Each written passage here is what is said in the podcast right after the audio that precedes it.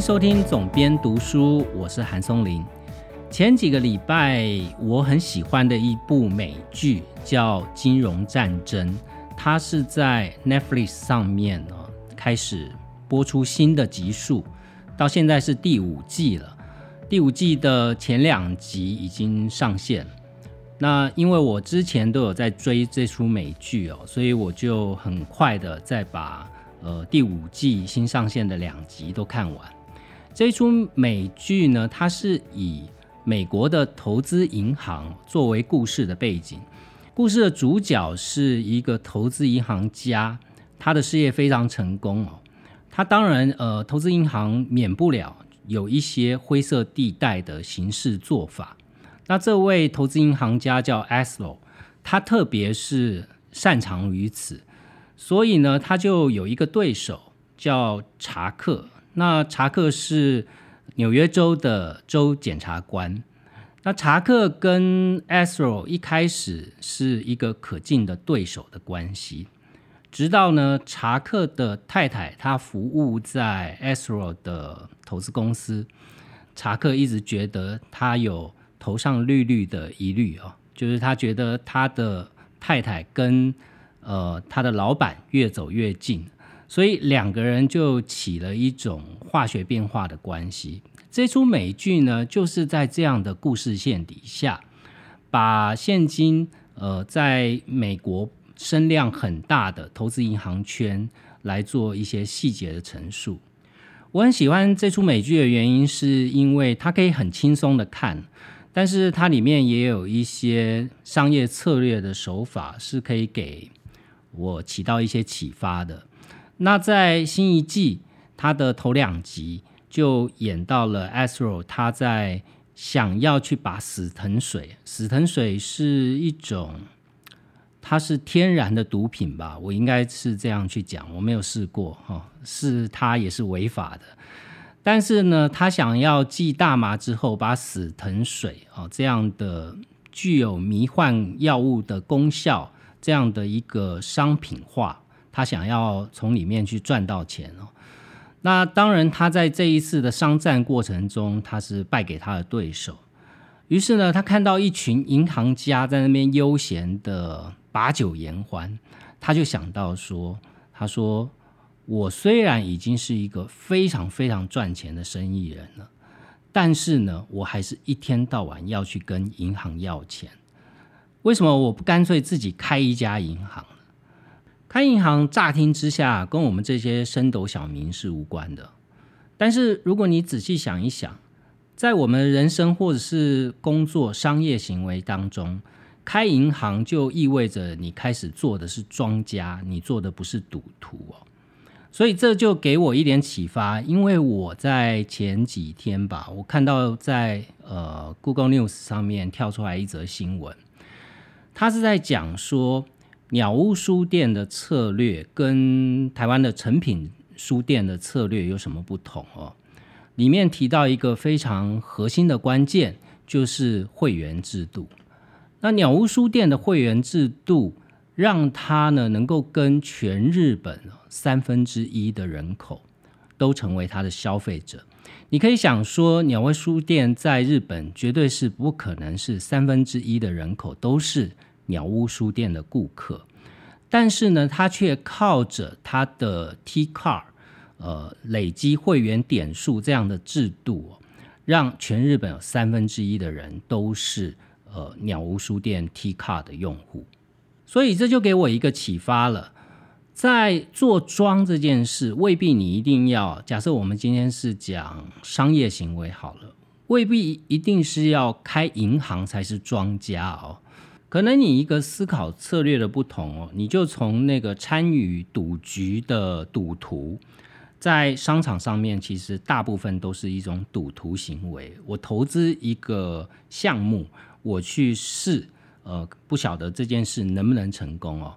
那不只是在商业行为上面，包含我们个人的工作、工作的工作观或者是工作的方法，也可以去想一下如何应用庄家的策略。所以这期节目呢，我就想透过这个主题呢，来去讲包含刚刚讲的鸟屋书店的 T Car 的策略。另外去讲一下，呃，很多，因为我出了一本书叫《飞客心法》，所以在书里面其实有介绍一下，现在在航空公司跟饭店集团都在大量使用的点数系统哦。这样的系统到底是怎么样帮航空公司跟饭店去牢牢的锁住他们的忠诚用户？另外呢，从这里面再去延伸说。在我们工作的时候，可以怎么样去用庄家策略，让我们的生活变得更单纯，让事情的效率变得更好，而不是只是盲目的把有限的资源像赌徒一样哦，投注在呃不确定性非常高的赌场上面。那么一段音乐过后，就开始今天的总编读书。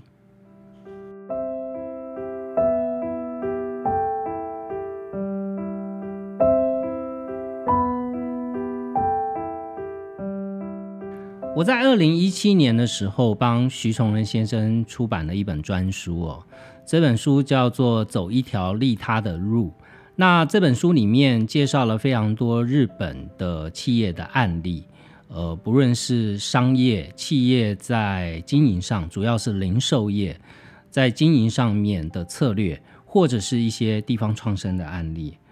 那在书里面呢，就有提到了鸟屋书店的策略哦。那鸟屋书店呢，大家呃比较多去日本的人都会对鸟屋书店的设计、陈设、他们提供的氛围，呃留下深刻的印象。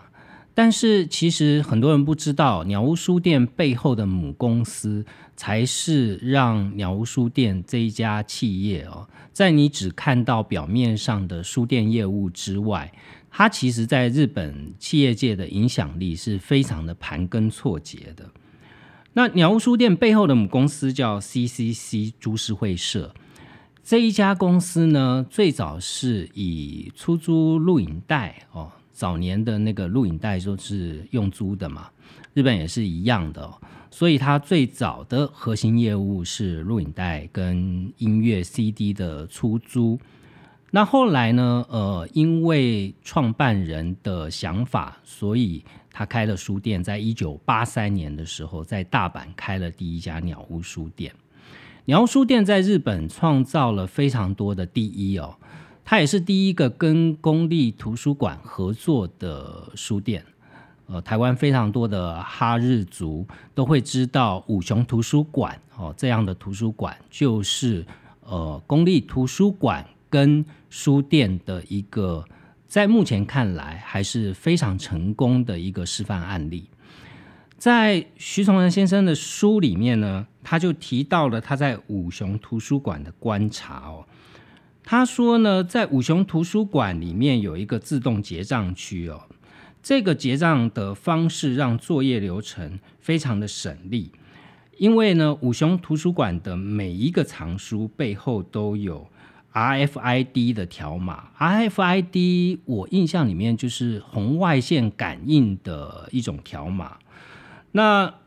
CCC 集团所发起的。T Point 的点数卡，就是我们前面讲到的 T Card，就变成了五雄图书馆鼓励民众哦去来借书的一个很重要的利器。因为 T Card 跟 T Point 在日本的占有率是非常高的哦，它刚刚前面讲到有三分之一的人口数这样的市占率，所以呢，大部分人他只要带着他的 T Card。到五雄图书馆，呃，直接用这张卡就可以来结账，或者是来借书。那借书呢，一天只要扣它这个里面的三点，哈，这就是把商业的机制，让委托经营的商家也能够把这个商业利益，把它放到图书馆的租借体系底下。那你要知道，五雄图书馆是一个非常漂亮的图书馆，但不管你要去新建它，或你在营运之后，后续的日常营运都是要花钱的。台湾有非常多的文字馆，最大的问题就是盖都盖得起来，但是呢，之后的营运就要不断花钱，它就变成一种钱坑了。那你要 BOT 呢？商家也要考量说，我去拿下这个标案，我日后到底能不能赚到钱？所以这是如何不让我们花大钱、纳税人花的钱变成蚊子馆的一个解决方案，就是你在提供这样的公众服务的时候，还是要把商业机制考虑在里面。吴雄图书馆呢，也是因为 T Point 跟 T Car 这样的角色。它才能形成一种正向循环，让来借书的人可以很方便的就把书借走。所有的租借书籍跟在五雄图书馆里面的商店要去购买这些商品呢，都是可以用非常简便的方式来去进行。T Car 跟 T Point 的策略，其实就是让鸟屋书店。从赌徒变庄家的一个工具你知道说现在的 T Car 在日本，它是连接到全日本一百六十八家公司，尤其这些公司大部分都是各个领域、各个行业里面排名第一的企业。譬如说，他们就跟全家便利商店有合作啊。那在日本呢，有六十四万家店铺哦，都是可以用这个 T Car 来进行点数的累积。T Car 呢，一开始它也只是主泰亚，就是鸟屋书店的会员卡，它的功能仅仅是用来使用在鸟屋书店里面。在这个阶段呢，作为一张会员卡，它其实只是一种行销的工具。主要是创造呃你的客户不断的回头再来买你的商品但是 CCC 集团它做了一件事，就是它扩大了 T 卡的使用场景，它不断的去跟各领域的龙头企业去结盟，也就是说，它去创造出持有 T 卡的消费者在其他的行业里面，它去做消费的场景。不管是食衣住行的各个领域，您会说这样的消费几点制度没有什么特别新鲜呢？在台湾的各行各业也看到非常多的这样的会员制度，但是呢，不同的是，CCC 集团运用 T Car 跟 T Point 的方式，跟单一企业去把会员制度当做一种行销工具是不一样的。因为 CCC 集团就借由这些消费者的消费数据，就产生了一种呃能力，它能够有效的去分析这样的数据哦，它可以根据呢用户的消费记录，去拆解成三百种以上的不同的消费行为，譬如说呢，它是一种家族的消费。他是不是拥有汽车？他的主要的交通工具是什么？他是喜欢音乐呢，还是喜欢手工艺品啊？或者是他对于哪一个领域呢消费金额特别的高？根据这样的数字哦，刚讲到他联合了一百六十八家日本主要的龙头企业，他就可以把这样的数据跟他的联盟企业。做有效的推广，譬如说呢，如果今天有一个客户，他用 T Point 到全家便利商店去换一杯咖啡的时候，收银机会跳出来一个根据 CCC 所解读这个消费者，譬如说他是一个咖啡爱好者，他会跳出来这些标签化的资讯。店家呢就可以在结账的时候推荐给他他所喜好的其他商品。那这样的一种数据转换变成变现的方式，合作的策略伙伴，譬如说全家便利商店，就要拆分一部分的销售的分成给 CCC 集团。这就是 CCC 集团呢，它之所以获利的主要收入来源。其实这样的商业操作的方式呢，在台湾呃也越来越流行了。譬如说，我们看到在市场上经营非常多年的 Happy Go，这样的点数计划呢，就已经拓展到各行各业了哦，也跟便利商店结合。但我觉得目前在台湾呢，还看不到有一个像 T Car 这么有绝对的市占率优势的点数企业哦。目前不管是 Happy Go 或者是 Line Point 或像 PC Home，几乎每一个零售或电商，他们都有推他们自己的几点系统。这样的几点系统呢，某一个程度就是我刚刚前面讲的。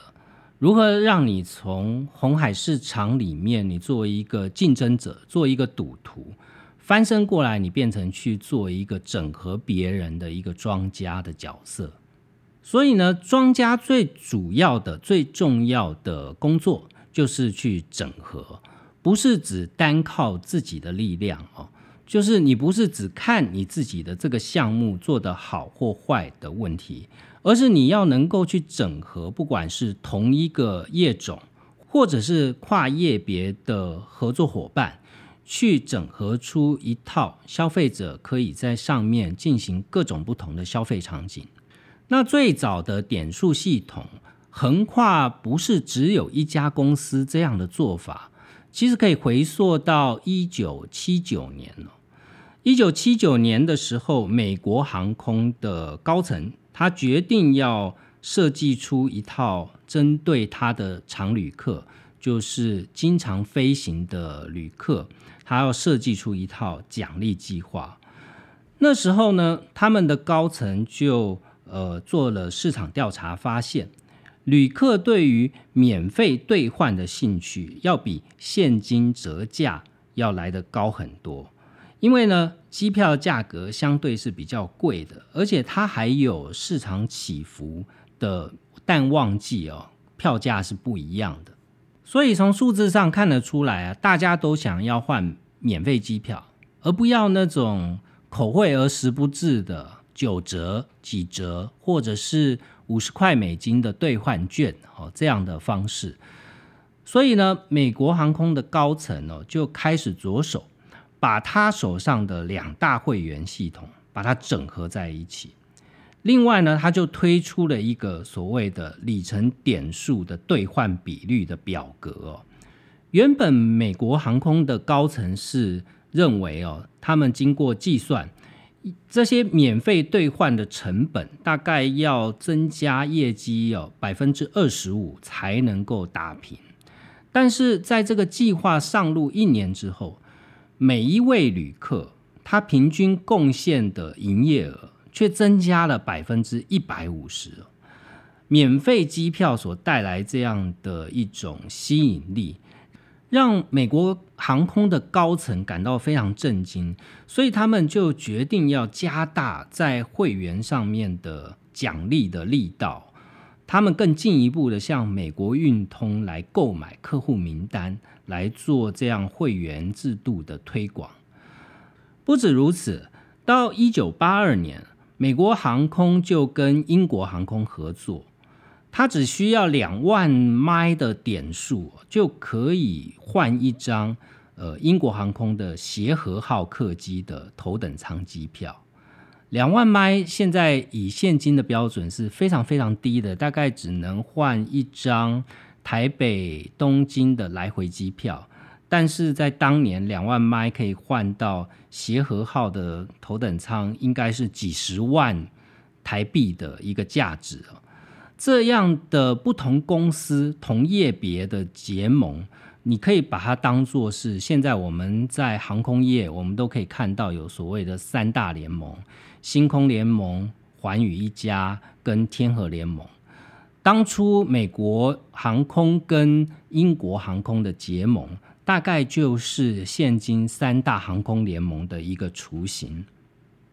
因为看到航空业在点数体系这件事哦玩得非常的成功，所以美国的酒店业者呢，他也开始规划自己的会员计划。世界第一个酒店的会员计划是由假日酒店集团在一九八三年推出的，呃，它的名称叫做 Priority Club Rewards，叫优越会。那这个会员制度呢，虽然曾经在一九八六年短暂的停止营运，但是在一九八七年哦又恢复营运了。随后呢，就各各大的酒店集团都推出他们自己的酒店的会员计划，像君悦集团、像万豪集团、像希尔顿集团都有他们自家的酒店的点数兑换的比例以及他们的会员制度。这样的制度呢，在最近这二十年来，尤其是网络开始变得越来越方便的时候，开始变得越来越重要。因为在电子商务的商业模式里面，去中间化是一个很重要的关键。酒店的会员系统的点数兑换这样的体系，其实有助于消费者直接跟商家往来，而不透过中间商。所谓的中间商呢，就是呃，像旅行社。如果我们以旅游产业来看，航空公司或者是饭酒店的集团哦，他们的中间商就是呃旅行社或者是网络的销售平台。但是你如果常常在旅游，你就会发现，现金呢，你跟航空公司买机票，不见得会比跟旅行社买机票来的贵。甚至有非常多的促销呢，都是航空公司自己的官网销售，它才会有比较大的促销。特别是在酒店业哦，如果你是透过官网，它才会给你点数。酒店的点数呢，就可以换来就是一些我们梦想中非常贵的饭店哦。譬如说，我就看到有很多网友，他是用酒店的点数去换一个晚上，可能要。一千块美金起跳的，像马尔蒂夫一岛一饭店这样的饭店，用点数呢，可能只需要一般你用真金白银去消费哦，可能三分之一或者是五分之一，看你拿到点数的成本是多少，用这样的方式就可以去入住那些非常非常高价的酒店。那航空业就更不用讲了，我们前面讲到说现今的三大联盟哦。你在三大联盟的任何一家航空公司所累积的点数，你都可以透过某一家航空公司的奖励计划去兑换其他航空公司的机票。譬如说呢，在台湾，呃，我们主要的是华航跟长荣这两家航空公司，长荣是星空联盟哦，华航是天河联盟。那很多在使用这个点数的精明的消费者，他其实不是加入呃台湾的航空公司去累积点数，他可能是加入兑换比率更划算的航空公司。譬如说呢，在台湾就很多人加入了全日空的兑换计划，那用全日空的点数来换长荣航空的机票，这个是更加的划算。而且呢，现在的航空公司也不断的像我们前面讲到的鸟屋书店一样，它也不断的去结盟十一住行各领域的消费者场景，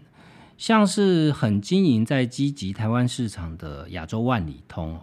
它就让你呃搭小黄也能累计点数哦，然后去吃饭也可以累计里程数。航空业者呢，就利用这样的方式跟其他产业的串联。他就成从竞争者的角色，他要跟其他很多的航空业者来竞争，对吧？他成功的就变成了一个庄家了，然后去整合跟他行业不同，但同样是经常飞行的游客，他在生活的其他领域会产生的消费的场景，这样的店家，他就跟他做进一步的结盟。从此呢，航空业就跨出了航空业，变成了是一个整合性的哦消费的庄家了。简单来说呢，你可以把每一个发行点数的公司就当做是银行了。他们发行的这个点数基本上它是有价的，那它可以兑换了相当等值或者是超过点数价值的商品。譬如说，我们在使用点数的时候，很多玩家就知道，你一定要去换它的点数现金比越高的商品是越划算的。消费者在持有这样点数的时候，某一种态度来说，它跟持有货币是差不多的。其中的差别在于说呢，货币它具有一定的流通性，但是会员点数呢，在流通性上面是不喜不够的哦。譬如说，我们今天持有任何一个国家的货币，我们可以呃，从从银行体系就把它换成另外一个国家的货币，但是呢，点数你就是被锁在这个点数的池子里面哦，你要你没办法去兑换，把 A 公司发行的点数去兑换到 B 公司所发行的点数，这就是点数跟货币在根源上最大的不同。但是呢，它的特性上呢，都是一种代表有价的，呃，你可以说它是有价的证券吧，哦，或者是代表可以兑换商品的一种价值。但你或许会说，这些好像都是大企业才玩得起的方法，对我们一般人好像没有什么实质上的启发。一段音乐过后，我就告诉你说，庄家策略呢，在一般人的工作上。可以起到什么样的帮助？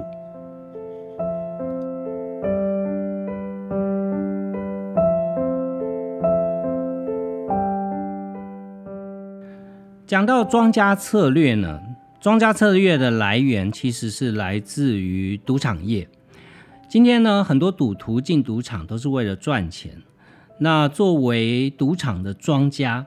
他要确保他的利润所以他要制定所谓的游戏规则，确保呢这里面有人赚钱，有人输钱，但最后庄家都还是能够赚到钱哈。那在应用在工作上面呢，我觉得非常重要的一件事就是所谓的发牌权。我们一般人在工作或一般的小企业在创业或者在经营事业的过程里面，通常都不太会去思考发牌权这件事。大部分就是说，我看好一个项目，我想要做一件事，所以我就兜了一些资源，我自己来做它，然后摆到市场里面去，跟其他的同类型的呃商家一起竞争，看最后谁输谁赢。这是一个传统，我们从直观的角度去想到的一种商业模式。但是呢，在这样直观的商业模式里面，你通常会面临到非常多的选择。就是说，你在一个相对大的领域，其实你还是要做着做着，你就要开始切分你的工作的细项，不是什么事情都做就一定会赢，也不是所有的台面你都下注，总有一把你会捞到，然后就会把你过去赔的都赚回来。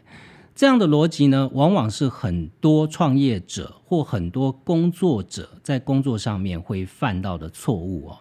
什么叫做属于你自己的发牌权呢？我就以我自己的行业为例好了。在我们出版行业里面，早年很多出版社很讲究所谓的书系规划啊，就是说他出同样类型的书，就会帮这个书系取一个名字。譬如说，这个叫做思想沙龙，那可能比出的比较多的书是在谈论呃人文思想层面的书哦。那这样的书系名称的规划呢，久而久之呢，所有的编辑都去在去构思我要去开一个新项目的时候，我就先想一个书系名称，然后就去堆那个书哦。我从一开始入行，我就觉得这件事很有趣。为什么要这样做？堆那些书是真的能赚钱吗？从我，因为我本行不是做出版，我最早开始是做商业媒体的采访，所以我就会觉得这样的逻辑基本上是不太符合商业的考虑的角度哦。因为你应该是看到一个项目它有很大成功的商业机会，所以你才投入去做嘛。而不是你去立一个 flag，然后开始往里面堆东西，这样的思考逻辑，我觉得是有点奇怪的。但我做出版这么多年来，我觉得书系还是有它的道理，只是你不能用传统的逻辑下去堆书哦。就是说，书系的原理是在掌握发牌权这件事情。而不是说你把同性质的书往一个书系里面堆，这样就能够做出成绩来？什么叫做发牌权呢？发牌权就是当你在做书的时候，你必须要去舍弃一些项目哦。譬如说，像我的出版社比较专精的是在生活领域，在生活风格的这一类型的书。那我做的书呢，就会开始慢慢累积这样的作者。所谓的发牌权呢，就是你不能什么都做。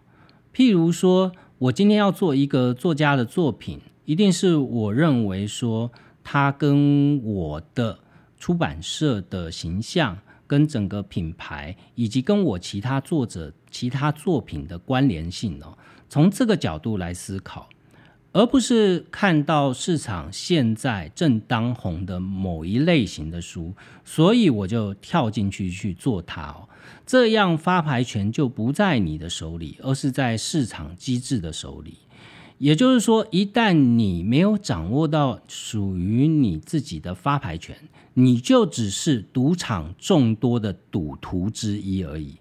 这样的现象，我们可以在各行各业、各领域都可以看得到。有时候我们做一件事，就是看到说现在市场什么东西很红，所以就跳进去做，但是呢，却没有深刻的去思考说这件事对于我的工作本身。能够产生什么样周边的效应跟帮助？譬如说呢，我现在做 podcast，做 podcast 这件事看起来也是现在市场很热啊，所以你跳进去做。但是我的考量并不是因为现在 podcast 很热，在 podcast 之前呢，YouTube 更早热，对不对？但我也没跳进去去做一个 YouTuber 嘛。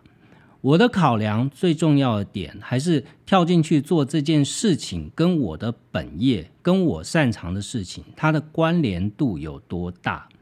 那我从最早的时候就发现到一件事，就是 Podcast 的听众的粘着度是跟出版、跟书籍非常类似的。也就是说，你买了一本书，大致上你都不会只看了几页，你就把它丢到一边去哦。你起码会看一半以上，或你会摘取这本书对你有用的内容，你会把它读完。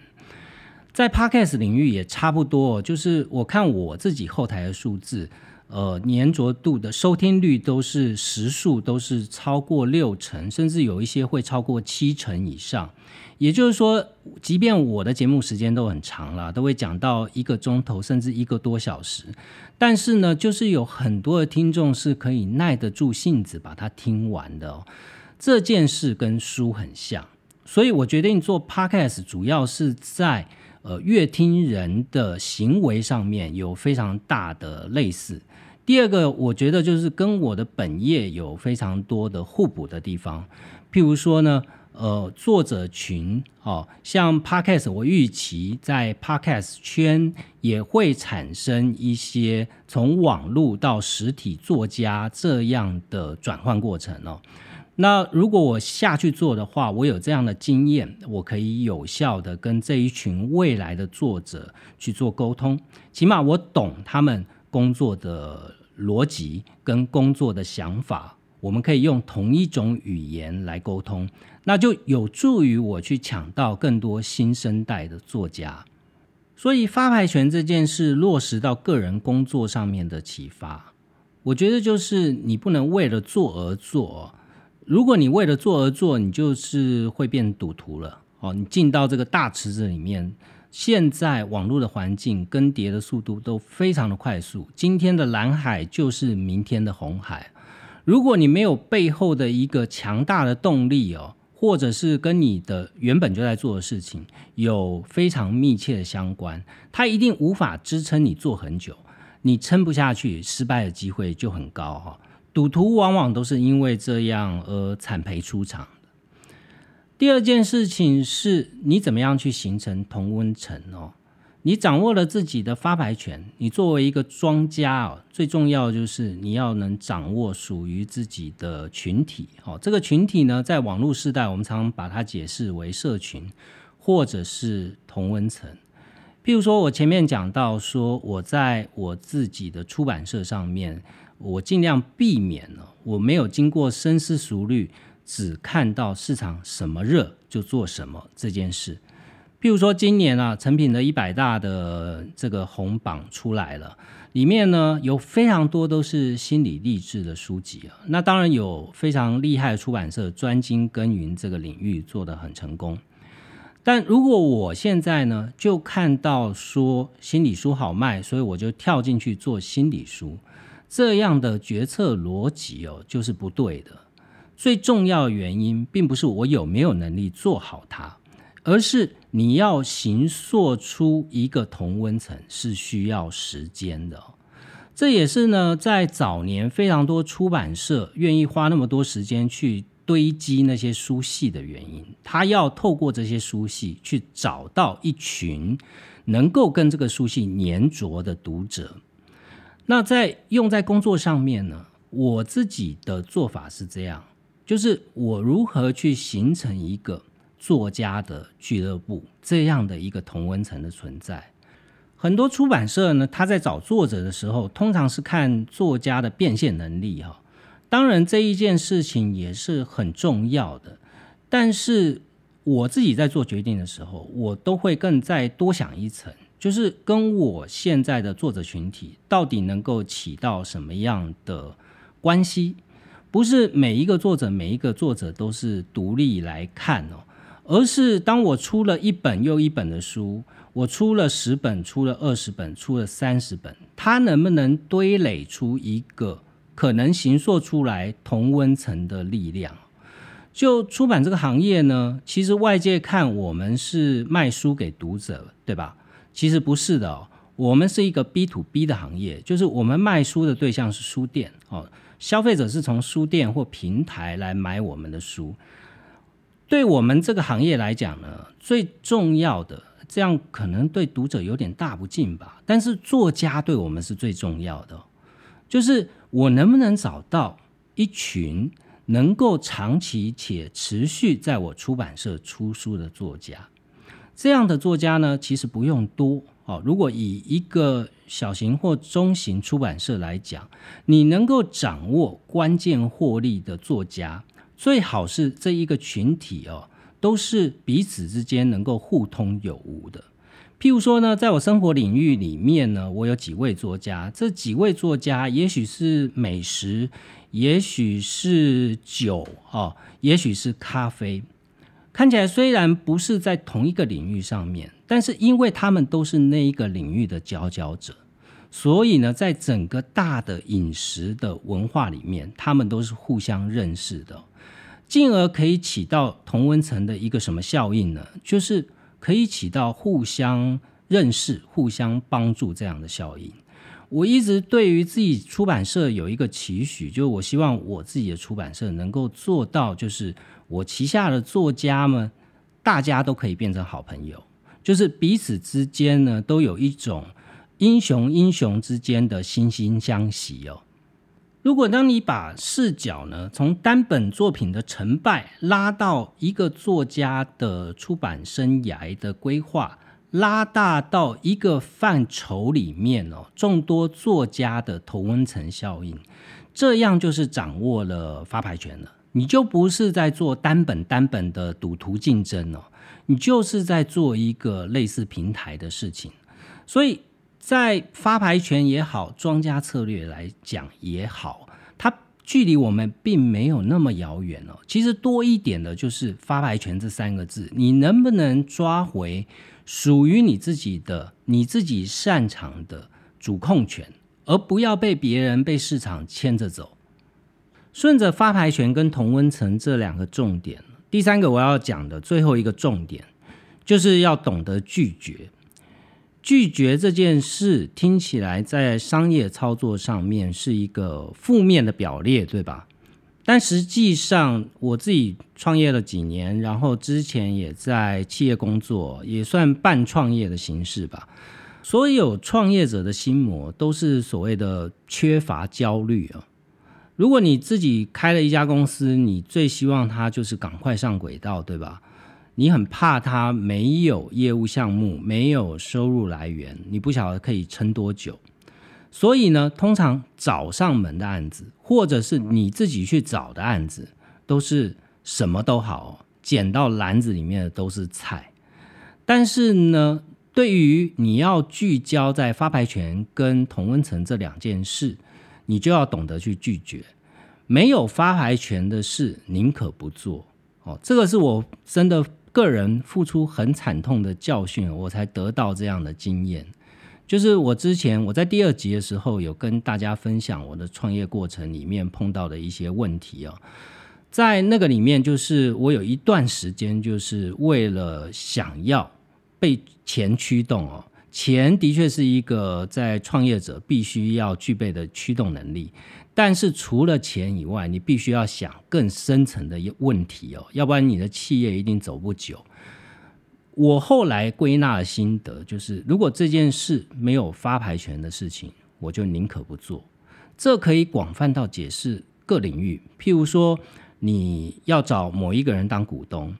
但是呢，这个股东可能说我是金主啊，我有钱哦，你有专业，我们要不要合来创一家公司？但更进一步思考的哦，不是这个金主本身有没有钱的问题，更进一步思考是这个金主跟你之间的专业有没有可以互补的空间。如果没有的话，我会建议还是要思考再三，除非那个钱大到你无法拒绝哦。要不然呢，在有限的钱，假设这个钱你跟别人找，也可能是找得到的时候，或者是你自己单干，你也拿得出来，只是比较紧的时候，我都建议保守一点哈，不不要只是因为那笔钱而做决定，因为呢，如果没有互补关系的股东结构，到最后呢，大部分都只会建立在钱的关系上面。今天呢，假设你的股东跟你之间没有业务上、品牌上或者是资源上的互补，到最后呢，就是只能看财务报表做决定哦。每一家企业呢，都有会有阵痛期，会有颠簸期，它不会是一帆风顺的。所以这就是股东关系里面最受考验的时候。你要想的是，所谓的合伙人，他不是共享乐而已，他还要能够共患难。在患难中才能见到真情，所以呢，呃，人性都是这样啦，大家都不愿意损失嘛。所以今天一个人拿出钱来，他一定不希望是赔钱的。那你要怎么样去建立说，即便在赔钱底下，大家还是能够一条心呢？资源互补就是一件很重要的事。股东就会想说，没有关系，这可能只是短期的哦。但是呢，大家在忠孝上面能够取到共同的一些帮助。这就是我们如何避免哦，到我们看到非常多企业都是这样，到最后就是合伙人反目成仇。呃，其实当然导火线是钱，但最重要的是你有没有除了钱以外，去结合股东的一种粘着剂。另外，在合作对象上面也是一样了。像我的行业呢，因为每一本书都是一个专案了。所以你每一本书呢，你都是跟不同的人在合作嘛。如果你手上的作家一多呢，呃，你一定会碰到一件事，就是有一些作品是成功的，有一些作品是不成功的。那在磨合的过程中，你也会发现，有些人跟你是合的，大家的观念理念是一致的。有些人的观念就不是一定是一样的哦，这是比较玄一点的说法，就叫磁场合不合。我都会建议我自己也是这样来警惕我自己啦，就是磁场不合的，真的不要勉强。就即便你在他身上看到一定的能量、一定的含金量哦，如果磁场不合，宁可大家做朋友就好了。你一旦牵扯到合作项目，往往日后就是连朋友都做不成了，所以呢，我从来不会很懊悔说某一本书呢，原本跟我谈了，后来他去找了其他出家出版社，即便呢他在其他出版社取得巨大成功，我也是很恭喜他。我觉得这对于所有的你，就算不是出版业者，你是接案者，呃，譬如说像我的领域就会跟很多的接案者合作，我觉得接案者也是这样啦，就是。磁场不合的合作对象，你与其花那样的时间，你花大量的力气，在一个你觉得不是那么合的客户上面，只是为了他付给你的钱。假设呢，这个钱又不是特别的大，我都会建议你保留这个力气，去用在跟你比较契合的客户身上。他给你的回报是会更大的。最重要呢，你可以省下很多在一些不必要的磨合的过程里面，去造成你让你心力交瘁哦。尤其对我们小企业或者是个人的结案者来讲，你花的那些情绪，你花的那些时间，在一些做出来你自己也不满意，商业上面也没有取得很好的成功，只是为了那个微薄的收入哦。这样是很划不来的事情。表面上面你看起来是损失了，但是你省下这个力气呢，你可以是更深刻的去思考，可甚至呢更努力的去争取那些更适合你的客户。